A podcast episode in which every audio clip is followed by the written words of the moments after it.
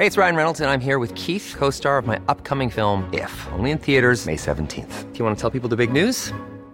All right, I'll do. Sign up now and you'll get unlimited for $15 a month in six months of Paramount Plus Essential Plan on us. Mintmobile.com slash switch. Upfront payment of $45 equivalent to $15 per month. Unlimited over 40 gigabytes per month. Face lower speeds. Videos at 480p. Active Mint customers by 531.24 get six months of Paramount Plus Essential Plan. Auto renews after six months. Offer ends May 31st, 2024. Separate Paramount Plus registration required. Terms and conditions apply if rated PG.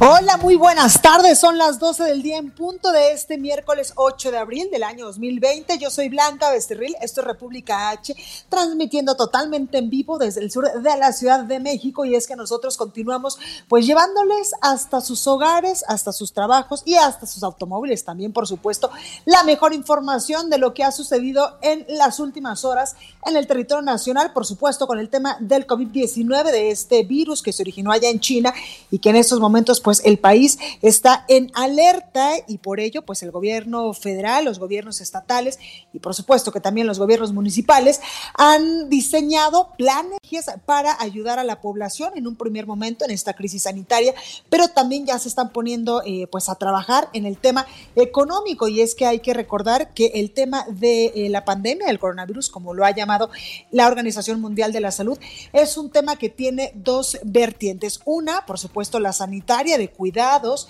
y de prevención para no contagiarnos y para no propagar este virus. Y la otra, que también es evidentemente pues importante, serán las eh, pues implicaciones económicas que tendrá este virus, porque en estos momentos han dicho varios medios internacionales que por lo menos el 50% de la población mundial está en confinamiento, está en sus casitas para eh, pues evitar la propagación de este virus y que menos, menos personas pues se sigan contagiando de este eh, COVID-19 que en estos momentos pues tiene a muchos países en jaque y que eh, pues en el país ya ha cobrado la vida de 141 personas. Se tiene hasta el momento 2.785 casos confirmados y 7.526 casos sospechosos, de acuerdo con cifras dadas a conocer el día de ayer en esta conferencia de las 7 de la noche con las autoridades de salud. Hay que recordar que el día 27 de febrero fue cuando se dio el primer caso, cuando se registró el primer caso confirmado de este COVID-19 en el país. Es decir, pues tenemos ya un mes y una semana aproximadamente que tenemos este virus ya presente en territorio nacional, pero por supuesto que en nuestras manos está que este virus no se siga propagando y por ello yo le recuerdo que por favor si se puede quedar en su casita, hágalo, hágalo, cuídese a usted mismo, cuide de los suyos y también cuide de todos nosotros, de esta gran nación que somos los mexicanos. También recuerde lavarse las manos muchas veces al día, no importa que de repente sus manitas pues se pongan eh, pues ásperas, se resequen o eh, pues que ya se le pongan así como cuando los viejitos tienen las manitas eh, pues muy como muy raspaditas por el tema de la edad. Bueno, pues así no importa, se pone usted cremita, pero lo importante, una de las acciones más, más indispensables es lavarse las manos las veces que sea necesaria con agua, necesarias, perdón, con agua y jabón, porque los científicos a nivel internacional han dicho y han comprobado que una de las principales tareas o de las principales formas en las cuales pues este COVID-19 no ingresa a tu sistema, a tu cuerpo, pues es con el agua y con el jabón, porque estos dos eh, componentes, estos dos ingredientes evitan que este virus siga vivo. Además también el sano, distanciamiento, el sano distanciamiento o la sana distancia de esto, un metro, un metro y medio con la gente que te rodea, entre muchas otras cositas que a lo largo de este espacio informativo pues les iremos recordando y también daremos un recorrido por el país para saber cómo estamos en, varios, eh, varias eh, ciudades, en varios estados del país con el tema del COVID-19. También tenemos entrevistas exclusivas con autoridades como gobernadores y presidentes municipales. Así que yo lo invito a que se quede conmigo porque en los próximos minutos le voy a hablar de esto y mucho más. Recuerda que nos puede seguir en nuestras redes sociales. En Twitter estamos como arroba el heraldo de México. Mi Twitter personal es arroba.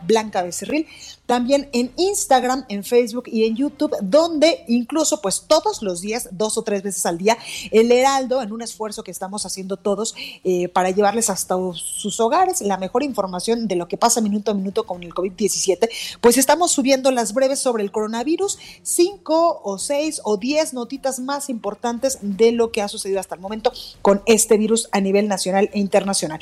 También recuerde que aquí en la Ciudad de México nos escuchamos por el 98.5 de FM, en Guadalajara, Jalisco, en La Perla Tapatía por el 100.3, en Tampico, Tamaulipas 92.5, en Villahermosa, Tabasco 106.3, 92.1 eh, de FM en Acapulco, Guerrero, 540 de AM en el Estado de México, 1700 de AM en Tijuana, Baja California, también en Nuevo Laredo, Tamaulipas 101.9, 103.7, en Brownsville y en McAllen, allá en Texas. Sin más, vamos a un resumen de noticias y comenzamos. En resumen. Según el conteo realizado por la Universidad Johnson Hopkins de los Estados Unidos, este miércoles a nivel internacional se registra 1.450.000 contagios de coronavirus y más de 83.000 muertes. El gobierno de China levantó el aislamiento que mantenía en la ciudad de Wuhan, epicentro de la pandemia, desde el pasado 23 de enero.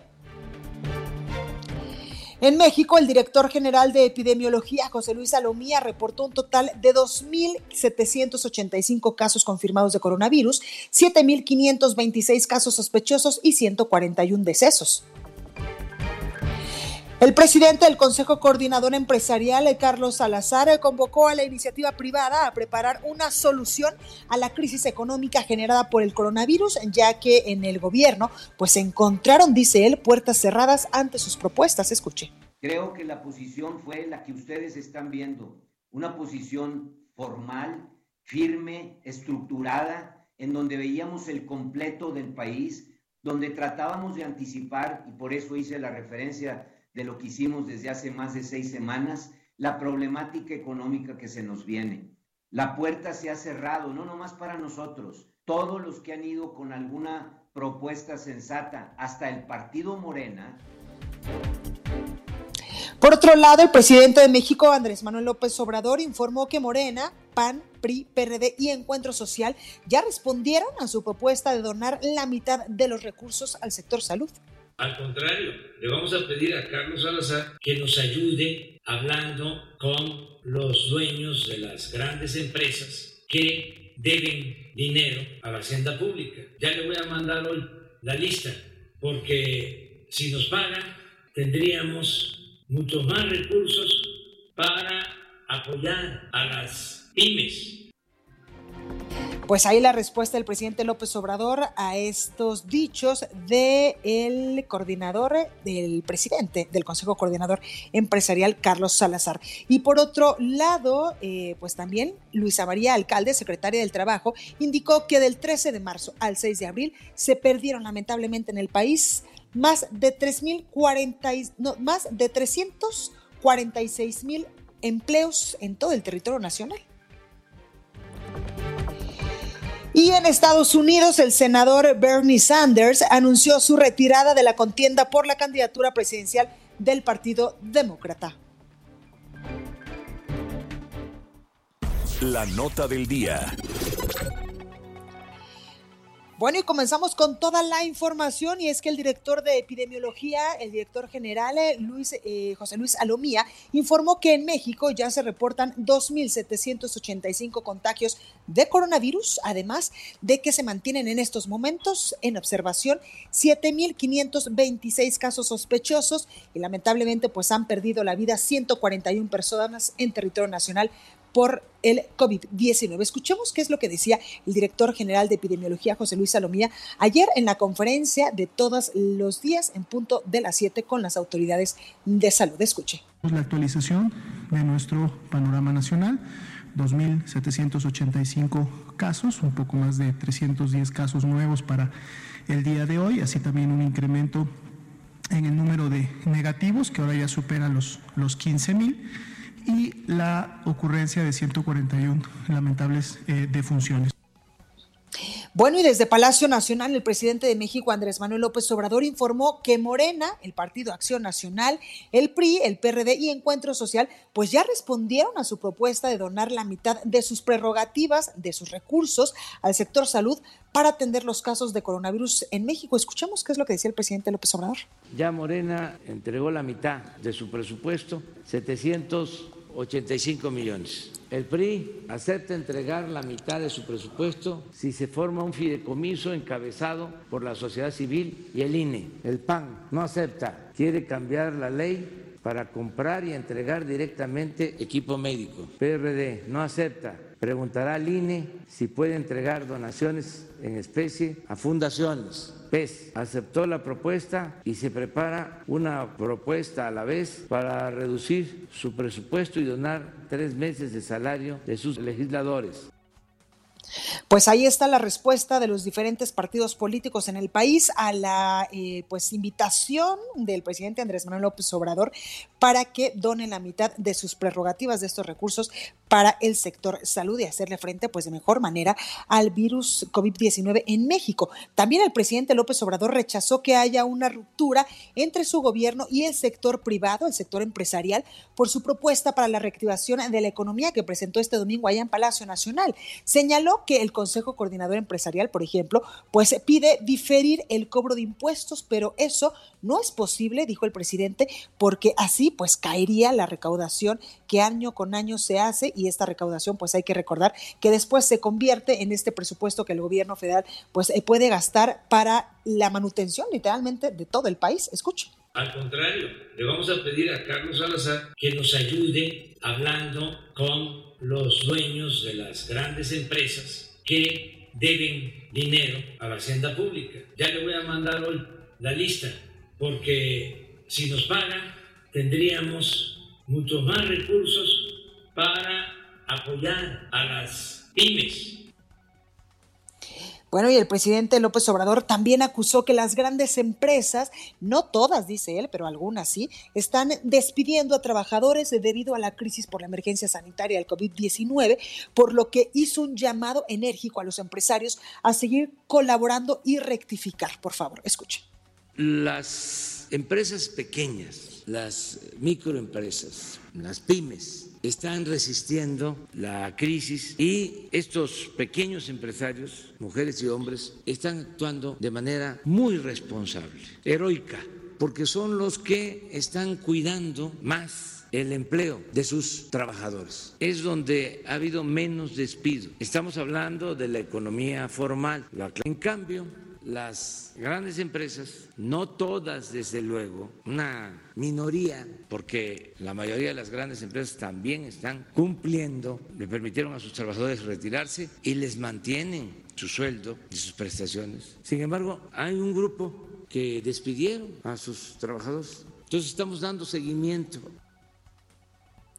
bueno, y hablando en más temas de empleo, por otro lado, Luisa María Alcalde, la secretaria del Trabajo, indicó esta mañana en conferencia matutina con el presidente López Obrador que a causa precisamente de la emergencia sanitaria del COVID-19 que tiene pues ya está instalada en el país un mes y una semanita, entre el 13 de marzo y el 6 de abril se perdieron más de 346 mil empleos, principalmente en varios estados, en Quintana Roo, aquí en la Ciudad de México, en Nuevo León, en Jalisco, en el Estado de México y también en Tamaulipas. Escuchen identificando que del 13 de marzo al 31 de marzo se perdieron 198 mil empleos y 148 mil 845 en lo que va de el primero de abril a el día 6, que es hasta el corte que tenemos al día de hoy. Es decir, entre el 13 de marzo y el 6 de abril se han perdido 346 mil 878 puestos de trabajo.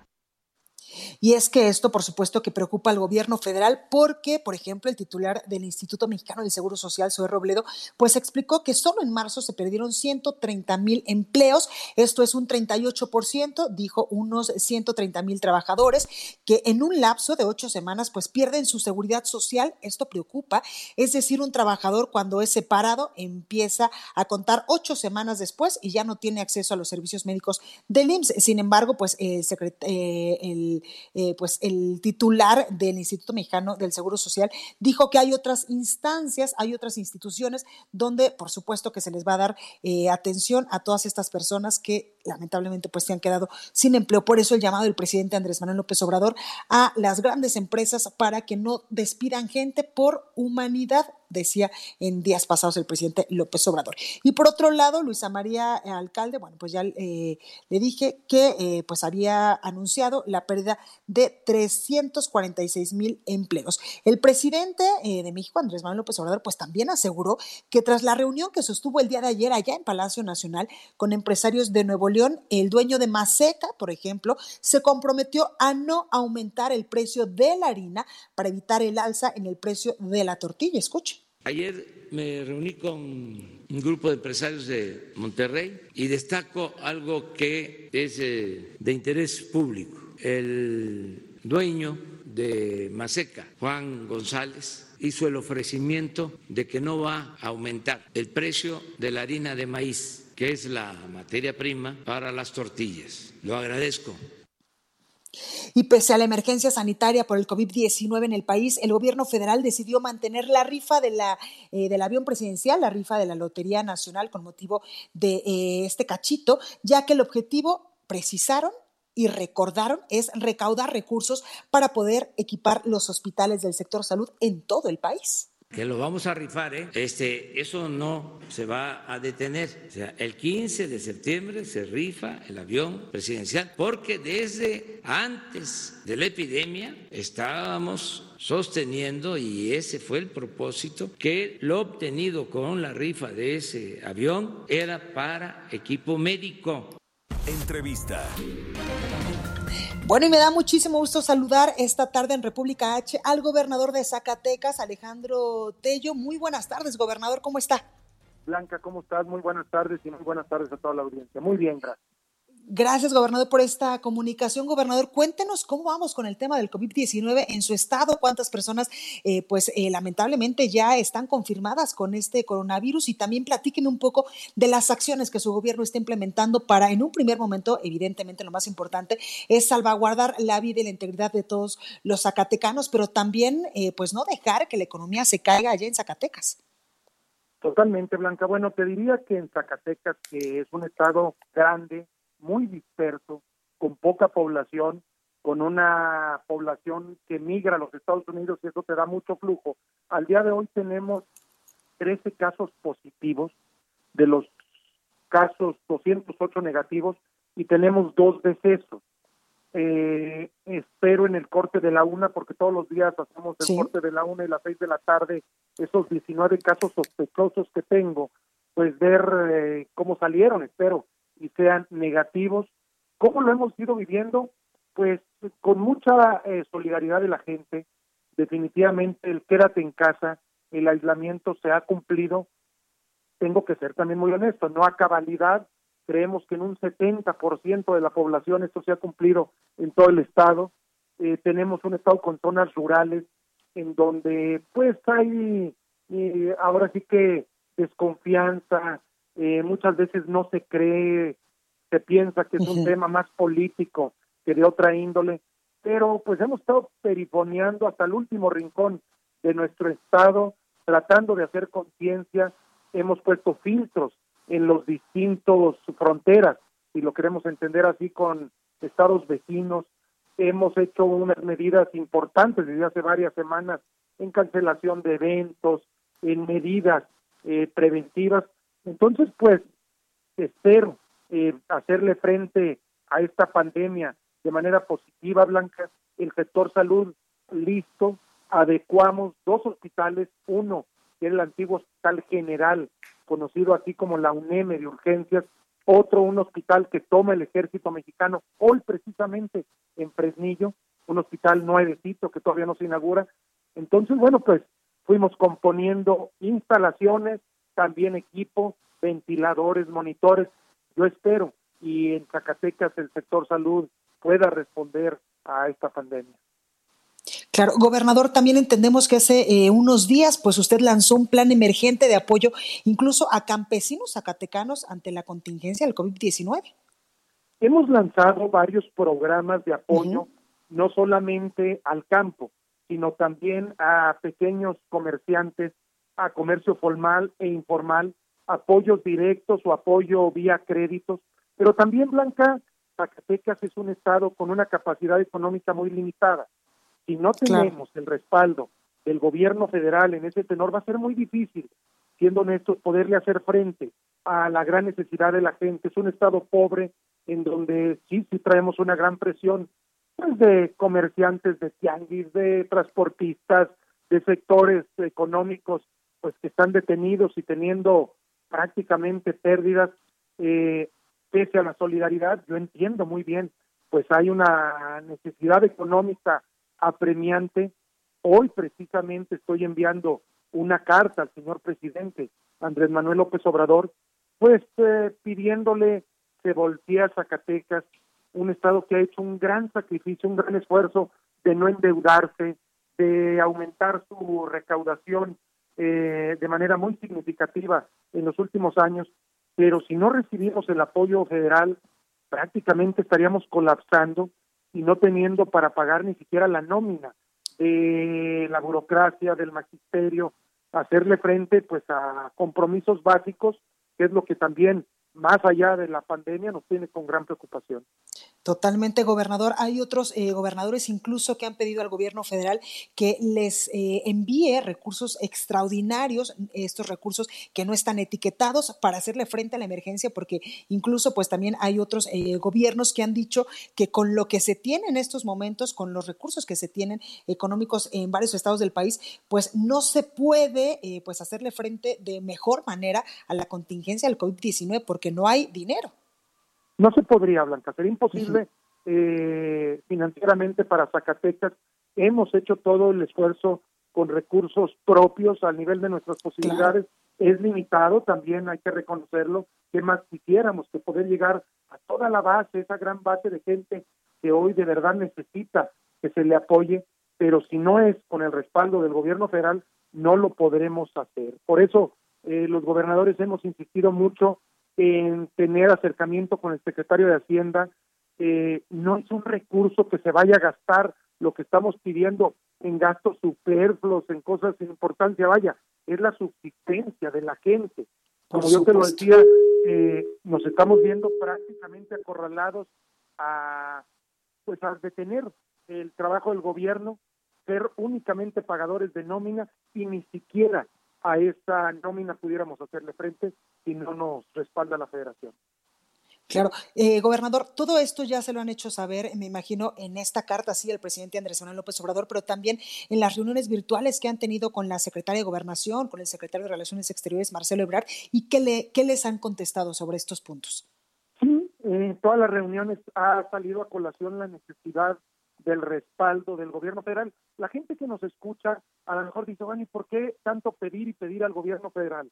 Blanca, en un esquema de país, en donde hay una ley de coordinación fiscal y en donde los recursos se van al centro del país, los estados tenemos muy poco con qué jugar. Yo te puedo decir que mi plan de estímulos, pues pedirle, darle a la gente el no pago del impuesto sobre hospedaje, el refrendo vehicular, pero no tengo más de dónde echar mano ni los municipios, prácticamente lo que el día a día paga la gente, el impuesto sobre la renta, el impuesto valor agregado, pues todo se concentra en el gobierno federal. Lo que se nos ha contestado, tengo que reconocer la empatía, la disposición del gabinete del señor presidente, es una reunión con el secretario de Hacienda, algo que nos surge, que ahora sí que todos traemos eh, pues la necesidad apremiante de recibir algún tipo de apoyo eh, importante por parte de la Secretaría de Hacienda. Yo espero en estos días que lleve a cabo, al igual que todos mis homólogos, y pues sí tener respuesta del gobierno federal. Gobernador, sin embargo, con todas estas, eh, pues, eh, falta de recursos, de apoyos también del gobierno federal, Zacatecas está saliendo adelante con lo que tiene, evidentemente, para hacerle frente a este COVID-19 y para en un primer momento, pues, salvaguardar la vida de todos los zacatecanos. Sí, definitivamente, Blanca, el tema de salud es prioritario. Es el número uno, nos preparamos, la invertimos, eh, pero también no vamos a poder estar mucho tiempo así. Y en el tema salud, eh, quisiera pensar que en Zacatecas vamos a hacerle frente y bien a esta pandemia. pero esta pandemia también trae aparejado mano, brazo, ahora sí que codo con codo el tema económico. Claro. Y es donde ahí sí no vamos a poder por más semanas hacerle frente. Nosotros hemos tenido que ir pues un poco administrando los apoyos, no podíamos desde el primer día eh, pues entregarlos todos, porque esto es algo que no es para una semana, se puede llevar no solo semanas, se puede llevar meses la contingencia y no tendríamos capacidad. Eh, espero en el tema salud, eh, sí, poderle hacer frente de manera positiva. Hago votos porque en Zacatecas, en todo México, el número de excesos sea pues infinitamente inferior a las predicciones, a los modelos que existen de cifras, pero pues eso también, Blanca, va a depender de todo. Si nos quedamos en casa, si seguimos las medidas que el sector salud nos marca, la sana distancia, pues va a depender mucho de nosotros mismos. Pues ahí lo tenemos, gobernador Alejandro Tello, gobernador de Zacatecas. Muchas gracias por esta comunicación y en verdad que esperemos que el gobierno federal pues también eh, voltee a ver las necesidades que tienen los estados y municipios en materia económica para que les dé mayores apoyos y puedan hacerle frente de mejor manera a esta crisis del COVID-19. Gracias, Blanca, por la oportunidad y aquí estamos a sus órdenes. Gracias, gobernador. Mucha suerte. Gracias. Bueno, pues ahí lo tenemos. Vamos al sacapuntas ahora sí de este miércoles. Ya está con nosotros Itzel González. Yo soy Blanca Becerril. Esto es República H. No se vaya que yo vuelvo con mucho más información. Sacapuntas. En concordancia con las medidas adoptadas por el Ejecutivo, el presidente de la Jucopo del Senado, Ricardo Monreal, presentó su plan de austeridad ante la emergencia sanitaria incluye reducción de 30% a las dietas y eliminar aguinaldo a legisladores y funcionarios de alto rango, recorte de 50% a subversiones a bancadas y cancelar viajes internacionales, entre otros. Para iniciar la Semana Santa, al padre Alejandro Solalinde se le ocurrió canonizar al presidente López Obrador. No es broma, el cura difundió en redes sociales que nuestro presidente es santo y lo puso como ejemplo de coherencia evangélica. Teólogos de la Iglesia nos dicen que está claro que decidió adorar al oro del poder y no lo bajan de Merolico. Continúa escuchando a Blanca Becerril con la información más importante de la República en República H. Regresamos. Escucha la H. Heraldo Radio. Ven a miércoles de plaza en Fresco y fresco.com.mx por el melón chino y el jitomate saladet a 11.50 el kilo. Y tú vas al súper o a miércoles de plaza. ¿Necesitas que tu negocio crezca? Con Integra Arrenda y Aveo todo incluido. Puedes hacerte de una flotilla por 255 pesos diarios por auto. Tendrás acceso a seguro, mantenimiento, localizador GPS y llantas. Con requisitos mínimos y tan solo 11.800 pesos de pago inicial, estrena un Aveo 2020. Visítanos en Chevrolet Azcapotzalco Pedregal y Tepepan. Visita autotodoincluido.com.mx para términos y condiciones. Aplica para modelo Aveo LS 2020 transmisión manual, solo para uso particular. Vigencia a 30 de abril de 2020. Hoy más que nunca me importa que mi vecina esté bien, que tú estés bien y que en tu casa estén bien. Hoy te saludo con la mirada para que mañana volvamos a abrazarnos como solo nosotros sabemos. Quiero que nos vaya bien. Tenemos más en común que diferencias. Hagamos lo que nos toca. Ayudémonos, venzamos la adversidad una vez más. Infórmate y sigue las recomendaciones de las autoridades de salud. Para protegernos, contamos todas, contamos todos. INE. Heraldo Radio 98.5 FM. Mamá, voy a trabajar. Te traigo la cena en la noche. Sí, mijo. Aquí te espero. Después de esta despedida, Leticia ya no volvió a ver a su hijo. Se unió a mujeres y hombres que buscan a sus familiares desaparecidos y exigen justicia. Las autoridades deben buscarlas y sancionar a los responsables. Todas las personas desaparecidas están presentes. Comisión Nacional de los Derechos Humanos. Quedarnos en casa significa ser solidarios. Pero sobre todo, cuidarnos entre todos. Quédate en tu casa. Quedémonos en casa. Quédate, quédate por favor, quédate en casa. Por todos, quédate en casa. Tú también quédate en casa. Quédate en casa. Quédate en casa. Quédate en casa. Quédate en casa. Quédate en casa. Quédate en casa. Quedarnos en casa. Hagámoslo por la sociedad, hagámoslo por nosotros. Pronto regresaremos más fuertes. Quédate en casa. Gobierno de México. Jesús Martín Mendoza. Tengo en telefónica a Juan de Dios Barba, presidente de la Comisión Nacional de Desarrollo Democrático y expresidente de Coparmex Ciudad de México. ¿Qué es lo que concretamente estarían pidiendo los empresarios de la Ciudad de México para poder sobrevivir a estas semanas o posiblemente meses? Entre las medidas concretas que se solicitan están, por supuesto, un diferimiento en el pago de las contribuciones locales, particularmente lo que tiene que ver con trevial, con agua, con impuestos sobre nóminas, con impuestos sobre hospedaje. Hay que hacer un diferimiento porque las empresas, particularmente las pymes, se van a quedar sin liquidez o están teniendo ya graves problemas de liquidez. Plantear desde ahorita cuáles son las bases para la reactivación económica de la Ciudad de México, en donde se den verdaderas facilidades para los negocios, para las empresas. Lunes a viernes, 6 de la tarde, por El Heraldo Radio. Ven a miércoles de plaza en Fresco y fresco.com.mx por el kilo de sandía Charleston y la pieza de lechuga romana a 6.50. Y tú vas al súper o a miércoles de plaza. Heraldo Radio, la H que sí suena y ahora también se escucha. Estamos de regreso con la información más importante de la República en República H, con Blanca Becerril, transmitiendo en Heraldo Radio. Amigos del Heraldo Radio, gracias por continuar con nosotros y les tenemos una súper noticia sobre todos los caballeros que nos sintonizan en este momento y por supuesto también a las damas, a sus parejas, porque saben qué satisfacción da saber que estamos disfrutando de nuestra vida sexual, que todo está en orden. Yo creo que eso es un regalazo que tenemos, ¿verdad? Bueno, pues pongan atención, paren oreja porque ya está Adri Rivera Melo para platicarnos de un kit, de, de un tratamiento específico, Adri, para liberarnos de esa impotencia sexual. Así es, mi querida Moni, me da mucho gusto saludarte a ti y a todos nuestros radioescuchas. Ya está en México Adulta Gel, que tiene una dosis menor de la sustancia que ataca las enzimas responsables del flujo sanguíneo. Adulta Gel es un tratamiento y no solamente para tener un efecto de 12 horas. Después de 15 días logras un efecto permanente teniendo una vida sexual mucho más intensa y mucho más duradera, por supuesto.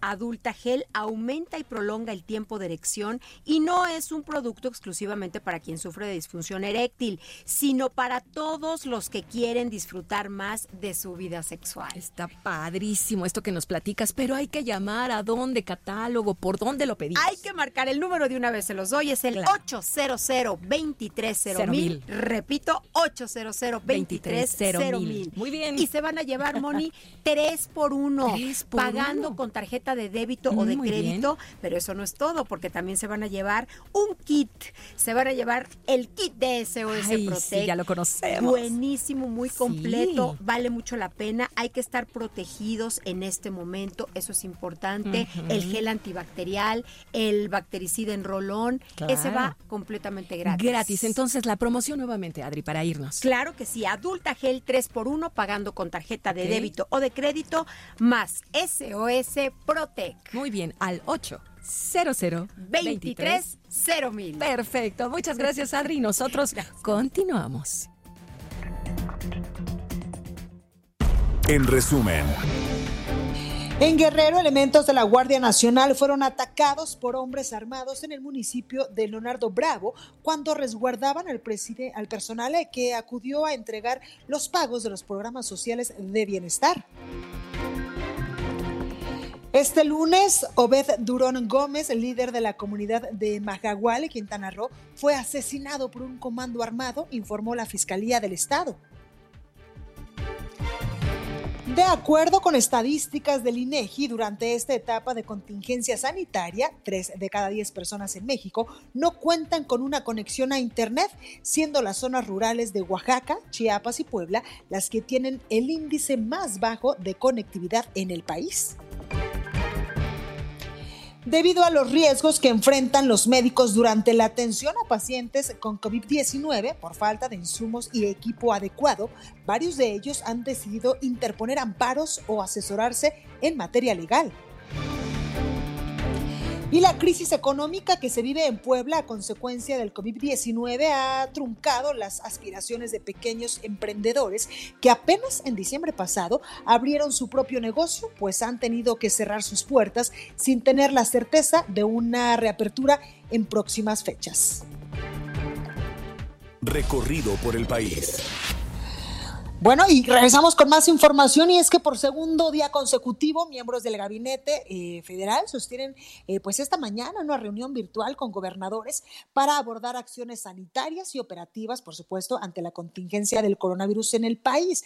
En la videoconferencia participan o participaron ya en estos momentos los mandatarios del centro y occidente del país como Aguascalientes, Guanajuato, Hidalgo, Jalisco. También está el gobernador del Estado de México, de Morelos, de Nayarit el gobernador de Puebla, de Querétaro, Tlaxcala y de Ciudad de México. Recordemos que ayer lo hicieron con los gobernadores del norte, noreste del país, como eh, pues, Chihuahua, Baja California, también Nuevo León y otros estados del norte del territorio nacional. Al igual que la reunión de ayer, pues con gobernadores de esta parte del país, estas reuniones virtuales, estos encuentros a distancia, pues eh, son precedidos por, presididos por la secretaria de Gobernación, Olga Sánchez Cordero, y Marcelo Ebrard, el secretario de Relaciones Exteriores. También participan los secretarios de Seguridad y Protección Ciudadana, de Defensa y de Marina, por supuesto que también el de Salud, así como el consejero jurídico de la Presidencia de la República y los titulares del ISTE y la Coordinación Nacional de Protección Civil. De acuerdo con la agenda de la reunión, pues los temas que se eh, abordaron son acciones de seguridad, establecimiento de los centros estatales de operación, pruebas de detección de COVID-19, restricción de actividades y planes de contención de este virus y coordinación institucional. Esta reunión pues fue eh, comenzada en punto de las 7.30 de la mañana. Y ante los efectos del COVID-19, gobernadores del norte del país, gobernadores con los cuales pues estas autoridades en materia de salud eh, y también eh, pues los que están en estos momentos llevando a cabo las acciones y tomando las decisiones importantes a nivel federal, bueno, pues exigieron a la federación, estos gobernadores del norte con el que se reunió ayer eh, de manera virtual las autoridades federales, la reubicación de migrantes varados en la frontera, un plan emergente económico para hacerle pues frente a la pandemia del coronavirus y un programa de seguridad alimentaria para los desempleados. Esto es parte de lo que pidieron los gobernadores, por ejemplo, de Nuevo León, también el gobernador eh, de Durango, José Rosas Aispuro, y otros gobernadores del norte del país. Por ejemplo, el gobernador de Durango, José Rosas Aispuro, advirtió que la federación se comprometió a levantar un inventario de la infraestructura disponible en el sector salud y entregar más insumos para hacerle frente al COVID-19. Por su parte, Jaime Rodríguez Calderón el Bronco, el gobernador de Nuevo León, pues solicitó a las autoridades federales poner en marcha un programa de seguridad alimentaria para todas las personas que lamentablemente pues están perdiendo sus trabajos a causa de la emergencia sanitaria por el COVID-19. Y vámonos ahora hasta Oaxaca porque el gobernador Alejandro Murat presentó hace algunas horas un programa de incentivos para impulsar la reactivación económica del Estado con una inversión de más de 1.270 millones de pesos. Escuchen. He decidido implementar un conjunto de medidas adicionales a través del programa de incentivos y apoyo para la estabilidad económica de Oaxaca, con una inversión de 1.270 millones de pesos, para que no pierdas tu empleo y para que tu micro, pequeña y mediana empresa pueda ver la luz al final del túnel y también el secretario de Salud de Nuevo León, Manuel de la O, pues anunció que como medida preventiva ante el COVID-19 en la entidad será obligatorio, al igual que en Coahuila, ya lo decía el día de ayer el gobernador eh, Miguel Riquelme, el uso de cubrebocas ya es obligatorio, será obligatorio en Nuevo León y también en Coahuila. Escuchemos al secretario de Salud de Nuevo León, Manuel de la O. Vamos a implementar en Nuevo León el uso de cubrebocas de manera obligatoria, obligatoria todos los nuevo leoneses y todos los que entran aquí vamos a traer cubrebocas. De esa manera no vamos a contagiar a nuestros amigos, a nuestra familia y ellos no nos van a contagiar. Y es que precisamente, pues varios gobiernos a nivel eh, federal, pues están tomando este tipo de medidas incluso para eh, pues acortar la vida de este virus eh, y que pues estas personas no se contagien y por supuesto también evitar a toda costa y por cualquier medio la propagación del coronavirus en estos estados del país y por supuesto que en toda la República Mexicana. Usted se acuerda que la semana pasada, pues yo le comentaba que el gobernador de Yucatán, Mauricio Vila, incluso pues había dicho que todas las personas que lamentablemente tuvieran el COVID-19, que fueran positivos a estas pruebas y que o que tuvieran pues los síntomas de este virus, tenían que quedarse en sus casitas y si no, pues incluso podrían eh, hacerse acreedores a una multa de 86.800 pesos o si mal les iba, pues incluso a tres eh, años de cárcel. Bueno, pues son parte de las medidas en algunos momentos, pues sí, eh, lo han dicho algunos especialistas, extremas pero necesarias para evitar el contagio y la propagación de este virus en territorio nacional, porque pues hay muchas personas que no se pueden quedar en sus casitas y otras que sí pueden, pues andan eh, en las calles de la Ciudad de México o de otras ciudades del país minimizando, por supuesto, la importancia que este virus tiene eh, para su salud y para la salud de eh, las personas que están a su alrededor. Por eso nosotros le hacemos un llamado a que sea consciente, por favor, de la gravedad de este coronavirus en el país y que, eh, pues si se puede quedar en su casita, se quede. Y vamos ahora hasta Baja California porque ocho integrantes del sector salud resultaron lamentablemente contagiados con COVID-19 allá en Baja California. Atahualpa Garibay, por supuesto que nos tiene la información. Atahualpa, adelante. Buenos días, Blanca. Buenos días al auditorio de la República H. Cuatro médicos y cuatro enfermeros eh, que laboran en el sector salud de Baja California resultaron eh, contagiados con coronavirus al atender a diversos pacientes en los últimos días. Esto lo confirmó el secretario estatal de salud, Óscar Alonso Pérez Rico, quien agregó que dos se encuentran en estado crítico y el resto están hospitalizados están eh, aislados y bajo tratamiento, están en, en espera de que evolucionen favorablemente. Este personal médico pertenece al área epidemiológica de la zona costa. También se investiga otro posible caso de un enfermero del IMSS que también habría resultado contagiado en el municipio de Ensenada y también comentar rápidamente que la Universidad Autónoma de Baja California al igual que las otras universidades del país, ha anunciado el retiro de los estudiantes que prestan prácticas y que son internos en las instituciones públicas y privadas de salud en el Estado, esto para proteger a sus estudiantes, según un comunicado de la Universidad Autónoma de Baja California. Y también comentar rápidamente que hace unos minutos el secretario de Salud ha informado que Baja California ya ocupa el tercer lugar a nivel nacional con casos de, de COVID-19 con eh, el 240 eh, casos ya confirmados. En las últimas eh, 24 horas se elevaron de eh, 160 a 240, 80 casos más de personas infectadas con coronavirus y también el fallecimiento de otra persona en, en Baja California, Blanca. Hoy Atahualpa también pues ha trascendido eh, que el delegado federal de la Secretaría de Bienestar eh, Social en Baja California, Jesús Ruiz Uribe, pues causó indignación de los usuarios en redes al bromear, como si ahorita eh, pues estuviéramos para, para este tipo de bromitas en su transmisión y afirmar que habrá un fortalecimiento de las familias que, dice él, sobrevivan ante la pandemia del COVID-19.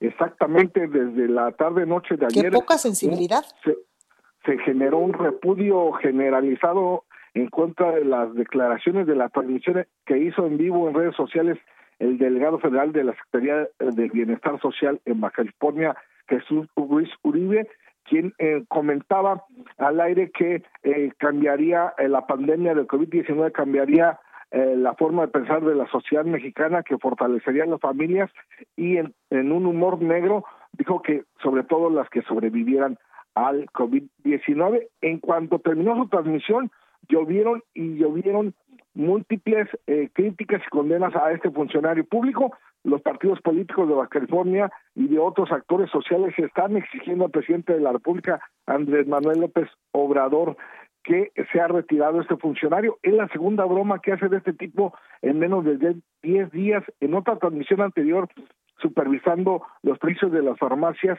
eh, también con un tono burlesco dijo que se iba a encargar personalmente de eh, vigilar que se respetara el precio de los preservativos como si esto algo fuera algo esencial en estos momentos de contingencia sanitaria. Creo que por ahí tienen el audio. Qué barbaridad, Atahualpa, sí, y vamos a escuchar exactamente qué es lo que decía este eh, pues delegado federal de la Secretaría de Bienestar Social allá en California, Jesús Ruiz Uribe, que de sensible tiene lo que yo tengo de ingeniera. Escuchamos.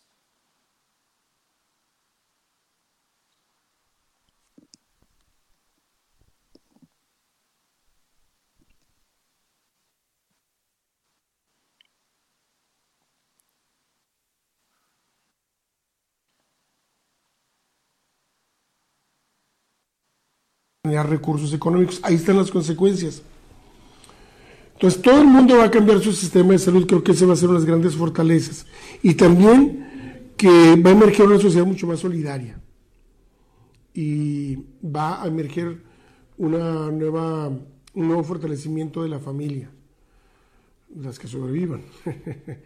no, estoy bromeando, pero va a haber un fortalecimiento de la familia Qué barbaridad, Atahualpa. Pues ahí tenemos las que sobrevivan, dice este, este funcionario Así público. Es, ese comentario generó la condena generalizada aquí en California y obviamente a nivel nacional, porque la verdad no estamos en, en estos momentos para estas bromitas. Diría mi abuela, el horno no está para bollos. Así es, Blanca. Aquí estamos al pendiente. Muchas gracias, Atahualpa. Cuídate mucho, por favor.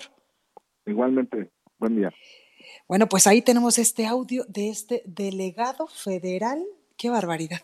Si yo cuando lo escuché me indigné, no me imagino lo que debieron de haber sentido los baja californianos. En fin, vamos ahora hasta el Estado de México con nuestro compañero José Ríos. El alcalde de Tlatlaya, Leopoldo Domínguez, ordenó el cierre de los accesos a la localidad para evitar, por supuesto, el contagio de COVID-19. José Ríos, adelante.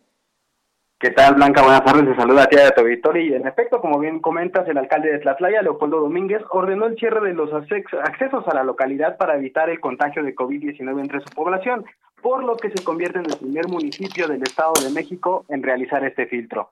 El operativo de cierre se realiza en las cuatro entradas de esta localidad ubicada al sur de la entidad, en donde se encuentran instalados elementos de seguridad pública municipal y funcionarios de gobierno para inhibir el acceso y salida de vecinos del municipio. El alcalde argumentó que Tlatlaya es un municipio vulnerable en el cual no cuentan con la infraestructura de salud necesaria para brindar la atención que se requiere para este problema. También solicitó a las autoridades estatales y federales los insumos para contener esta contingencia. Hasta el momento, las autoridades no han dado a conocer si existe un plan de emergencia en caso de que se diera un caso positivo dentro de la población. Además de destacar de que en el Estado de México, pues hasta el momento la mayoría de los casos se ubican en el Valle de México. Y por otro lado, y en los últimos momentos, Blanca, pues te informo que el gobernador del Estado de México, Alfredo del Mazo, acaba de llamar a la población a usar siempre cubrebocas cuando salgan de casa, pues apuntó que es un mecanismo eficaz para inhibir el contagio de COVID-19. En un mensaje emitido en redes sociales, el gobernador afirmó que usarlo se reduce la propagación del coronavirus, por lo que recomendó llevarlo en centros de trabajo, en el transporte o caminar en la vía pública. Recalcó que la pandemia es prioritario permanecer en casa, así como continuar aplicando medidas sanitarias en el hogar. Ese es el reporte hasta el momento, Blanca. Pues ahí lo tenemos. Muchísimas gracias, José Ríos. Seguimos pendientes. Y precisamente en estos momentos, escuche usted lo que dice el gobernador del Estado de México.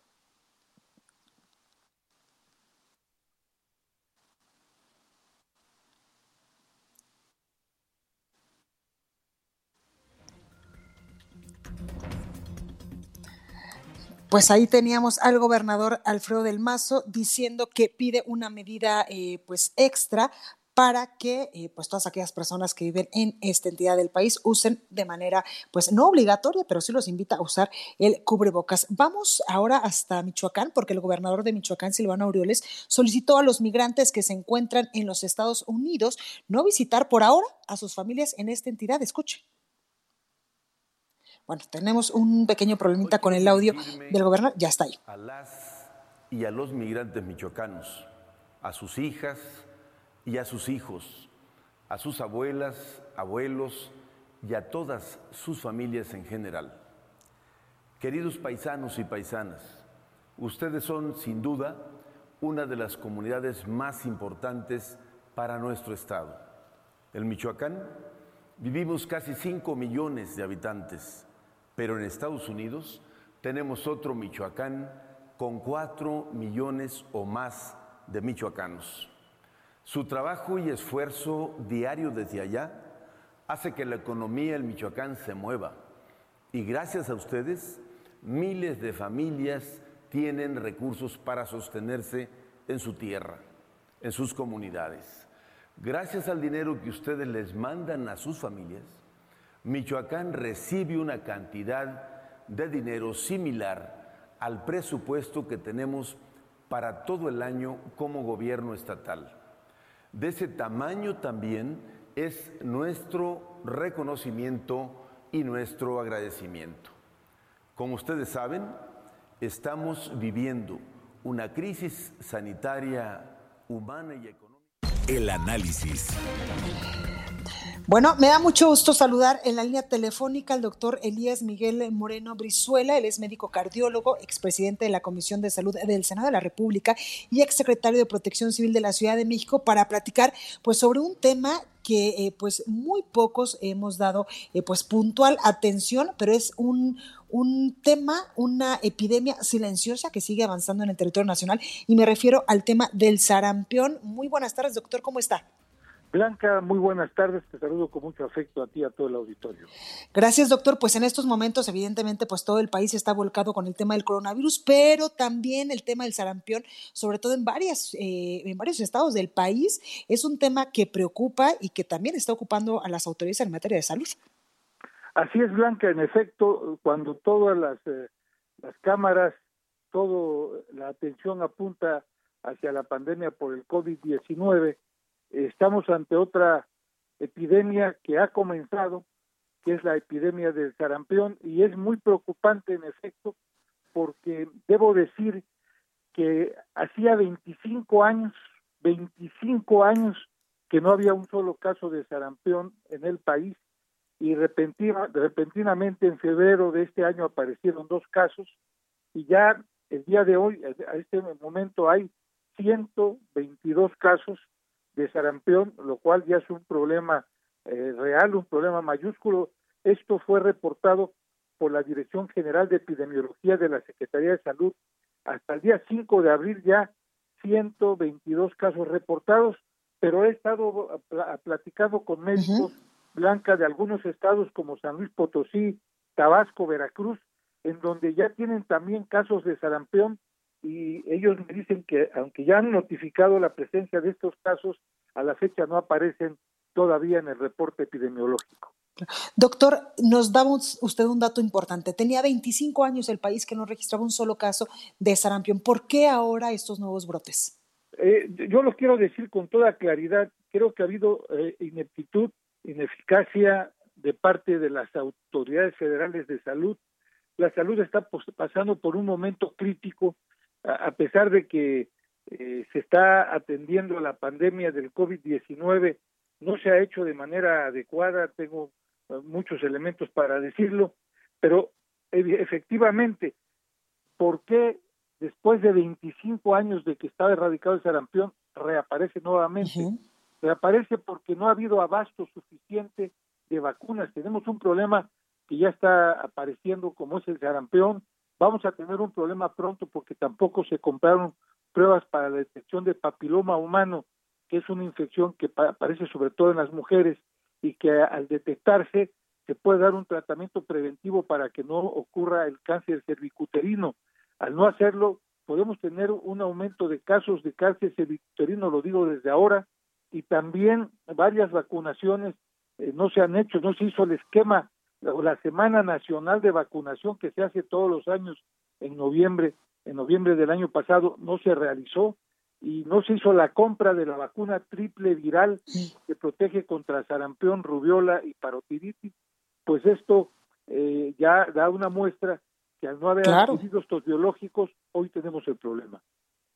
Oiga, doctor, en base, eh, bueno, con base en esto que nos cuenta, pues también se ha eh, extendido en el mundo, incluso una moda de no vacunar a los niños, porque dicen eh, algunos eh, que están a favor de no vacunar a los menores que esto pues no les sirve de nada. ¿Esto ha contribuido también a, estos casos de sarampión en México? Eh, por cierto, es una realidad, pero solamente es en México, o sea, en otras partes del mundo no están teniendo este problema por una situación. Recordemos que el esquema, la cartilla de vacunación es obligatoria. Claro. si no se le vacuna a un niño, no se le acepta en las escuelas. Y esto es algo, es una condición sine qua non, es obligatorio. Es más, la autoridad puede ir y obligar a la familia a que vacunen al niño. Entonces no es eh, este el pretexto, porque esto es lo que han dicho las autoridades, que es porque hay una moda actualmente de que algunos padres jóvenes no quieren vacunar a sus hijos. De ninguna manera. Es responsabilidad del Estado el asegurar que todos los niños estén vacunados y al no hacerlo, pues estamos lo, estamos viendo en este momento que desde hacía 25 años que no teníamos un caso y hoy tenemos 122 casos y aumentando.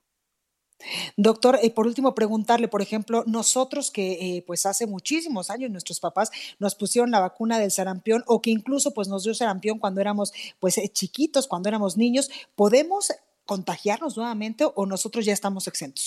Nosotros estamos ya con inmunidad, lo digo nosotros porque a mí también me dio sarampión de pequeño, ya no tenemos este problema, pero hay muchas muchas personas que, sobre todo niños, el problema que a mí me preocupa más son los niños claro. que no han recibido la vacuna. Eh, no sabemos desde cuándo, porque el problema comenzó según revisiones que yo hice en 2018. En 2018 se compraron eh, dosis a unos laboratorios que se llaman laboratorios imperial y estas eh, vacunas no sirvieron, no pasaron la prueba de la COFEPRIS. Entonces sancionaron a ese laboratorio y hubo otros laboratorios que se acercaron queriendo vender, pero aparentemente las autoridades de la Subsecretaría de Promoción encabezadas por el doctor López Gatel no quisieron comprar en ese momento porque dijeron iban a comprar los más baratos eh, la Organización Panamericana de la Salud. No se hizo y eso fue un escándalo hace como un año. Por supuesto. Pero como no habían habido casos, pues no se había dicho nada, pero ahora ya tenemos ahí la aparición de 122 casos que son inexplicables si consideramos que desde hacía 25 años no se presentaba ningún caso en el país. Pues ahí lo tenemos, doctor Elías Miguel Moreno Brizuela. Muchas gracias por esta comunicación.